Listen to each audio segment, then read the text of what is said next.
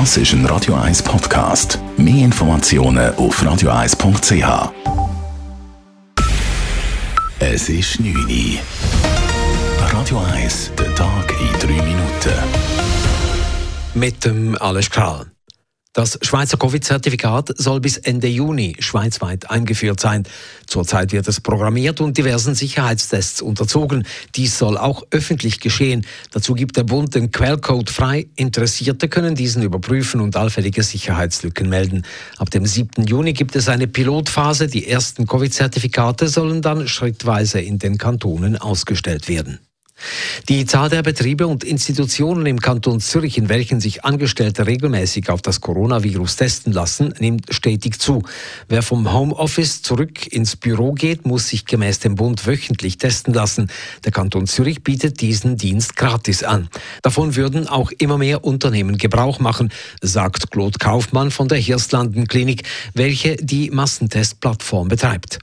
Stand heute haben wir 2280 registrierte Betriebe und Institutionen mit etwa gut 127.000 Mitarbeitenden. Zudem haben wir aber 205 Schulen registriert. Die Zürcher Gesundheitsdirektion peilte einst rund 400.000 Tests in Firmen pro Woche an.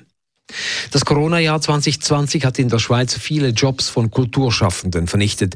Ihre Zahl ist laut dem Bundesamt für Statistik im Vergleich zum Vorjahr um rund 5 Prozent gesunken. Am stärksten betroffen waren dabei Frauen und Kulturschaffende mit Teilzeitpensen. Dieser Rückgang sei erheblich, betont Olivier Möschler, Bereichsleiter Kultur beim Bundesamt für Statistik. Minus 5 Prozent ist ja relativ grosse Abnahme in einem Bereich, in einem Sektor, der eigentlich seit zehn Jahren im Schnitt bis 2019 immer um 1,3 Prozent angewachsen ist. In den ländlichen Gemeinden war die Abnahme fast dreimal so hoch wie in den Städten. In Zürich allerdings nahm die Zahl um drei Prozent zu. Zum Auftakt der Sommersession sprach sich der Ständerat für mehr Transparenz bei der Finanzierung der Politik aus. Er folgte damit im Wesentlichen dem Nationalrat.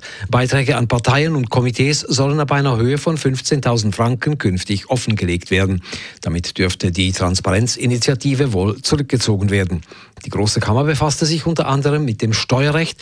So beschloss der Nationalrat einen neuen Steuerabzug für jene, die sich freiwillig in einem Sportverein engagieren. Zudem soll der Bund rasch die Individualbesteuerung einführen. Beide Motionen gehen nun in den Ständerat. Die Stadtpolizei Zürich hatte in den letzten Tagen gezielt Autoposer und Schnellfahrer im Visier. Von Donnerstag bis Sonntag wurden dabei zehn Autos wegen unerlaubten Abänderungen aus dem Verkehr gezogen, wie die Stadtpolizei heute bekannt gab. Die Polizei bestätigte auch den Einsatz eines mit Abfahrsäcken und einer Decke getarnten Tempoblitzers, der in der Nacht von Samstag auf Sonntag an der Uranierstraße im Betrieb war. Während gut zweieinhalb Stunden wurden zehn Lenker erwischt, die markant zu schnell unterwegs waren. Roger Federer ist das Grand Slam Comeback gelungen. In der ersten Runde der French Open hat Roger Federer den Usbeken Denis Istomin klar in drei Sätzen mit 6 zu 2, 6 zu 4 und 6 zu 3 geschlagen.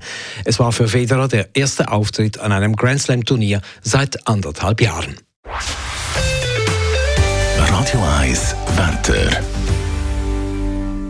In der Nacht ist es sternenklar und morgen am Dienstag gibt es dann wieder strahlende Sonnenschein. Temperaturen am Morgen um 6 bis 8 Grad, am Nachmittag mit einer schwachen Wiese 23 bis 24 Grad. Das war der Tag in 3 Minuten.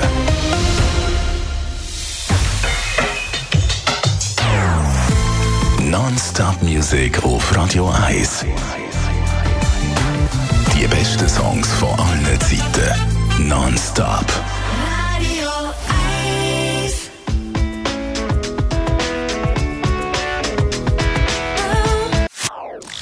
Das ist ein Radio 1 Podcast. Mehr Informationen auf radio1.ch.